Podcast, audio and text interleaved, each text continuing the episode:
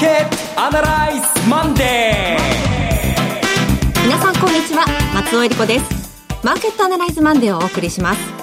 パーソナリティは金融ストラテジストの岡崎亮介さん、はい、岡崎亮介です。今日もよろしくお願いします。そして株式アナリストの鈴木和之さんです。おはようございます。鈴木和之ですどうぞよろしくお願いします。この番組はテレビ放送局の BS12-12 で毎週土曜昼の1時から放送中のマーケットアナライズプラスのラジオ版です。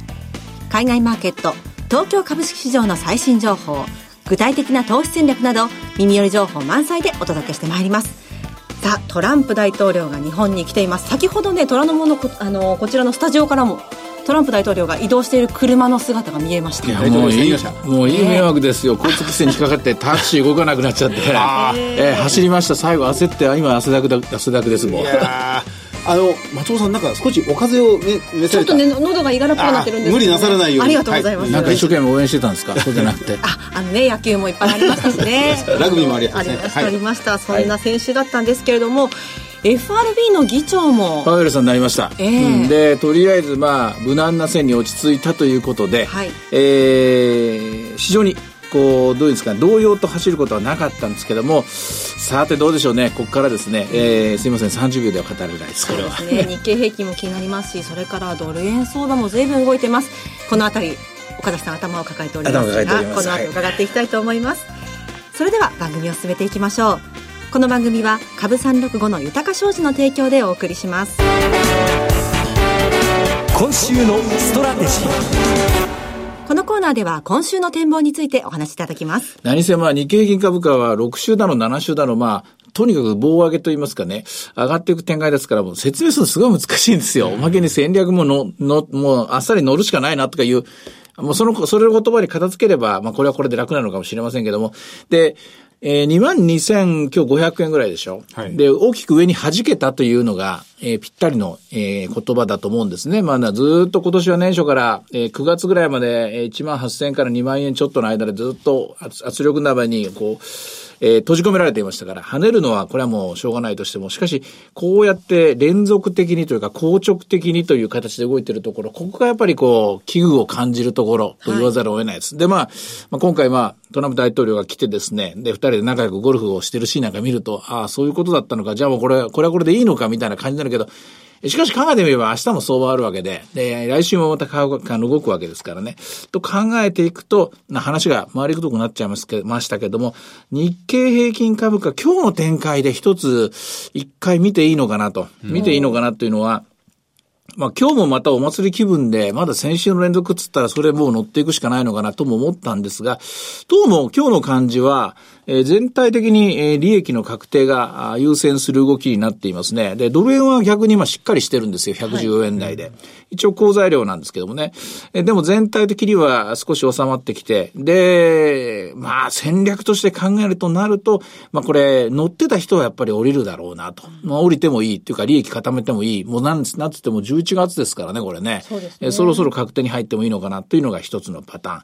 ただアメリカの方は一応先週あたりで、えー、だんだんこう、水、減衰してきたっていうのが、スピードは落ち着いてきたなっていう気もするんですけども、まだ、あの、全体では上がってますね。で、小型とか、それから輸送株とか、それから、えー、新興株とかですね、こういう、ユニークな動きをするところは、まあ、利益の確定がずっと続いてるんですけども、まだまだこの余熱が続いている段階ですので、この指数売買っていうのは本当難しいですね。うん、まあ、戦略というか、これ戦術になっちゃいますけども、とりあえず利益の確定を優先、えー、まあ、買い方の方ですね。で売りのタイミングとしては、ここもう一日動きを見ながら、下がり出してから売ってもおかしくないかなっていう展開なんですが、均衡点はここではないと思いますね、年末までの。まあ、ここまで随分力を使ってますからね。ですから、ひょっとすると、まあ、悪い材料とかほとんど無視して、来てますからね。えー、私は2万2000円っていうのはまあ、かなり上限だと思ってるのでですね。はい、ですのでまあ、ここからの均衡点探しというのは、為替から見るのか、ニューヨークダウから見るのか、まあ、その両方から見るのか、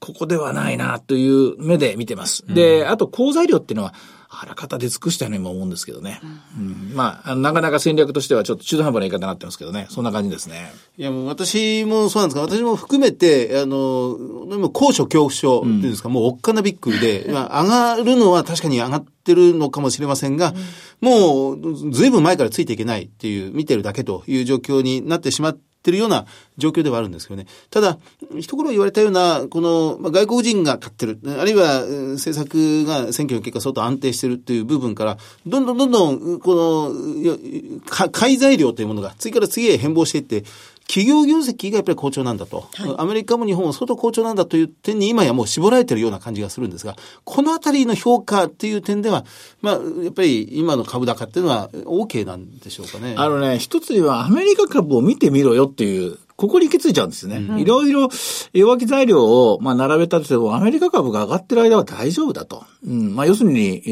ートランプラリーが続いてる間間は大丈夫なんだという、一つのまあ神話みたいなものが生まれちゃってますから。で、株式市場っていうのは本来は先を見るものですから、例えば鈴木さんのおっしゃってたような中間期の決算の数字が出ました。まあ、大体ほぼ予想通りの展開になりました。もちろん悪いところが出たところ、あるいは合併がもう誤差になったとか、まあ、不祥事の問題があった、そういう2、3の特殊な例は除いて全体的には良かった。ただ、ここまで来ると次は18年3月の先を見始めるでしょ。それ考えたときに、果たしてこのままのスピードでって言いますか、このスピードでこの角度で上がるっていうのを、まあ、高所恐怖症という一言で片付けるよりは、やはり均衡点はもう少し下ではないかなというの、正直に私はそう思いますね。まあこれね、勝負事なんでね、じゃあ売りなさいっつってね、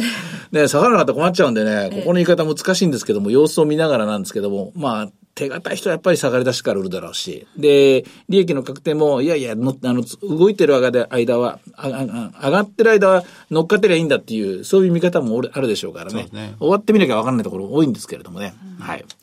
それから FRB の議長、先ほどお話ありましたけれども、パウエルさんになりましたが、これは今後のアメリカに関して非常に大きな影響出てくるんでしょうね。非常にそういう意味では、あの、動かないタイプの金融政策になると思いますね。はいあの、積極的にか言いますか、先制攻撃的なプリエンプティブな動き、こう、前もって前もって何かするっていう動きはしなくなると思います。でこの方はどちらかというと実務派なんですよね。弁護士であったり、あるいは経営者であったり。で、経済学にどっぷり包む、あの、えー浸かるというかですね、金融政策にどっぷり浸かるっていう研究肌のタイプではないので、はいどちらかというと全体のコンセンサスを重視しながら動いていくっていうパターンだと思います。ということは、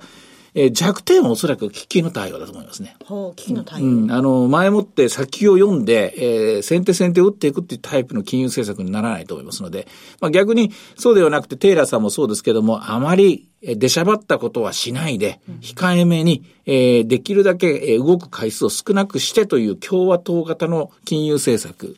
に戻るんだろうと思いますね。あの、まあ、FRB 議長が変わるたんびに、最初マーケットの洗礼などというものは随分受けたりなんかしますもんね。ですから、まあ、変わってすぐ、いつそんなものが訪れるとか、そんなものは想像、予想もつきやしないんですが、ぱりまだしばらくは手腕を試されるということになってくるんでしょうね。ただそうは言いますけどもね、まだまだそのバーナンキさんとイエレンさんの功績の中で、えプラスの遺産の中で、えーマーケット動いてますから、え例えば10月からバランスシートの縮小が始まったじゃないですか。で、11月末のデータがやっと待ちわびたものが出ました。で、結果的にバランスシートは59億ドル減ってました。ただこの59億ドルっていうのは、えそっくりこれは米国債券、トレジャリーノートだけなんですよ。はいで、注目された残りの40億ドル、100億ドルずつ減っていくという話だったじゃないですか。その残りの40億ドルの不動産証券の方は、私の見る限りではですね、FRB のバランスシート減ってなかったです。ということは、償還が来なかったという言い方もできますし、ただ、その一方で不動産証券っていうのは、あの、えっ、と、えーこう、期限前償還っていうのがですね、起きますのでね。はいですので、これが一体どのタイミングで発生してきて、どんな風に、まあ、あの、バランスシートに反映されるのか、もう少し時間がかかるのかもしれませんね。今のところ、いずれにしても11月1日ベースの、えーバランスシートデータを見たところ、59億ドルの減少と、ここまでは確認されてます。あの、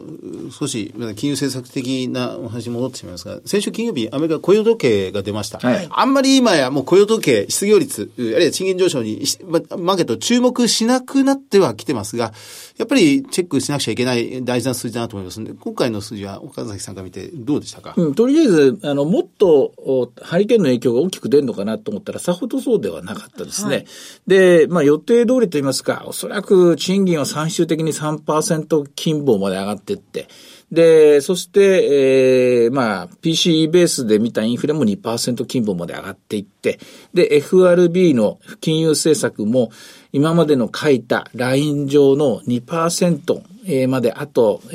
ー4回ぐらい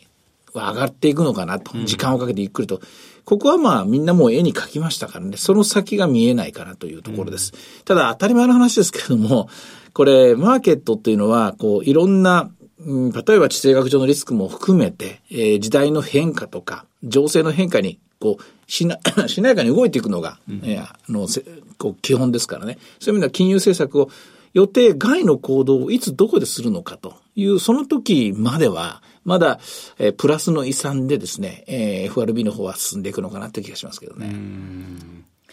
あの、ハリケーンの影響を心配しましたが、今のところは随分良い方向に出ていると、マーケットに関してはですね、ということになりそうですね。うん、今のところそうなんですけどもね、ただ、えっ、と、一方では、まあ、あの、経済の世界で言うとですね、やはり、おそらく普通に考えればですよ、普通に考えれば、消費がどう動く、投資がどう動く、で、その前提となるものは何か動くことが基本ですから、このままじっと動かないわけないので、でじっと動かないものの基本がやっぱり金利なんですよ。金利が今の水準で、日本がそうですけども、硬直的に推移するっていうこの事態ですよね。ここがやっぱりなんかトリックがあると思うんですね。で、そのトリックの背景には、アメリカのバランスシートがもう膨大に膨れ上がったものが維持されてきたこと。それって、もう一個は F、あの FRB について ECB がどんどんどんどん増やしていること。はいで日銀もどんどんどんどん増やしているということ。で、5番にはまた ETF も買うのかもしれませんけどね。その硬直性ですよね。ここがやはり今のマーケットを作っている。一つのまあ、メカニズムなのかもしれません。ただメカニズムはメカニズムで、その、こんなことしのごの言ってる時間はないですから、我々だって、あの、マーケット乗っかってるか降りるかするしか考えない、なんかいけませんからね。ですからその動きですね、やっぱり金利に戻っていくのかなっていう気がしますね。それから今朝方から連休明けまして、あの、為替相場が結構ね、大きく動いてますけれども、今週の見通し教えてください。やっぱりまだ115円の方向には行っておかしくないと思いますね。で、パウエルさんっていうのは決して高派ではないとは思うんですけれども、えー今までの基本路線に忠実に動くということ。で、金利については多少上がってもいいと。その代わり、規制はできるだけと言いますかね、あの、少し緩和してあげようみたいな発想の、えーまあ、トランプに近い考え方でしょうから、ドル円に関して言うとやっぱり15円方向に行きやすいと。ただ15円方向に行きやすいんですが、どうでしょうね。今、どんな話をしてるか知りませんけども、えー食事の際は、あるいはゴルフの、ゴルフ場では、北朝鮮の話と貿易の話をした、そうですね言ってましたけど、貿易の話っていうのはこれ、一緒にセットになってるのは為替の話ですからね。はい。この話が出てくるかどうか、今回の、まあ、訪日のですね、一つの置き土産になるかどうか、このポイントですね。どんなニュースが流れてくるのか、聞き耳は立てておいた方がいいと思いますね。そこが注目点ということですね。さあでは今日の株365の動きいかがでしょうか？え今日は小動きですね。久しぶりに落ち着きそうですね。22,638円から始まって677円まで上がったんですが、現在は570円。安値は508円というところまで今ありました。ただ問題は、この後、えー、5番安くなったところで、えー日経平均、あの、ETF ですね。日銀の ETF 買いがあるのかどうか、ここに焦点は移ります。さて、いろいろ展望していただきました。今週末土曜日には午後1時から放送しています。マーケットアナライズプラスもぜひご覧ください。また、Facebook でも随時分析レポートします。以上、今週のストラテジーでした。マーケットアナライズマンデそれではここで株365の豊か商事からのセミナー情報をお伝えします。ニューヨークダウ上場1周年記念特別セミナー in 岡山が11月11日土曜日に開催されます。12時半会場午後1時開演です。第1部は、遠蔵さんが投資法を徹底解説するセミナー、混迷相場をどう乗り切るか。そして、遠蔵さんと大橋弘子さんによる特別セッション。ニューヨークダウもついに上場。今注目のクリック株365の魅力とはが開催されます。第2部では岡崎さんによるセミナー、新時代の投資戦略がございます。会場は岡山駅近くのアパホテル岡山駅東口 TKP 岡山カンファレンスセンター会場キビです。ご応募は豊か商事広島支店。フリーコール0120-169-734 0120-169-734松山支店。フリーコール0120-125-365 0120-125-365受付時間は土日祝日を除く9時から午後7時です。そして岡山の次は名古屋での開催です。ニューヨークダウ上場1周年記念特別セミナー in 名古屋11月18日土曜日に開催されます。12時半会場午後1時開演です。岡山と同様に第1部は遠蔵さんのセミナー、そして遠蔵さんと大橋弘子さんによる特別セッションが開催されます。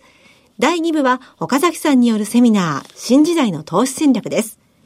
会場は名古屋駅桜通り口、名古屋ダイヤビル3号館4階、TKP ガーデンシティプレミアム名駅桜通り口ホール 4B です。ご応募は豊か商事お客様サポートデスク、フリーコール0120-365-281、0120-365-281です。受付時間は毎週月曜日午前7時から土曜日の午前7時、土曜日を除く祝日夜間含め24時間です。そして最後は小倉です。ニューヨークダウ上場1周年記念特別セミナー in 北九州11月25日土曜日に開催されます。12時半会場午後1時開演です。第1部は和田仁さんの為替セミナー、極めてしまったリスクの果て、そして和田さんと大橋弘子さんによる特別セッションが開催されます。第2部は岡崎さんによるセミナー、新時代の投資戦略です。会場は JR 小倉駅が最寄りのクエスト第2ビル6階 TKP 小倉シティセンター小倉ホールです。ご応募は豊か商事福岡支店。フリーコール0120-998-624 0120-998-624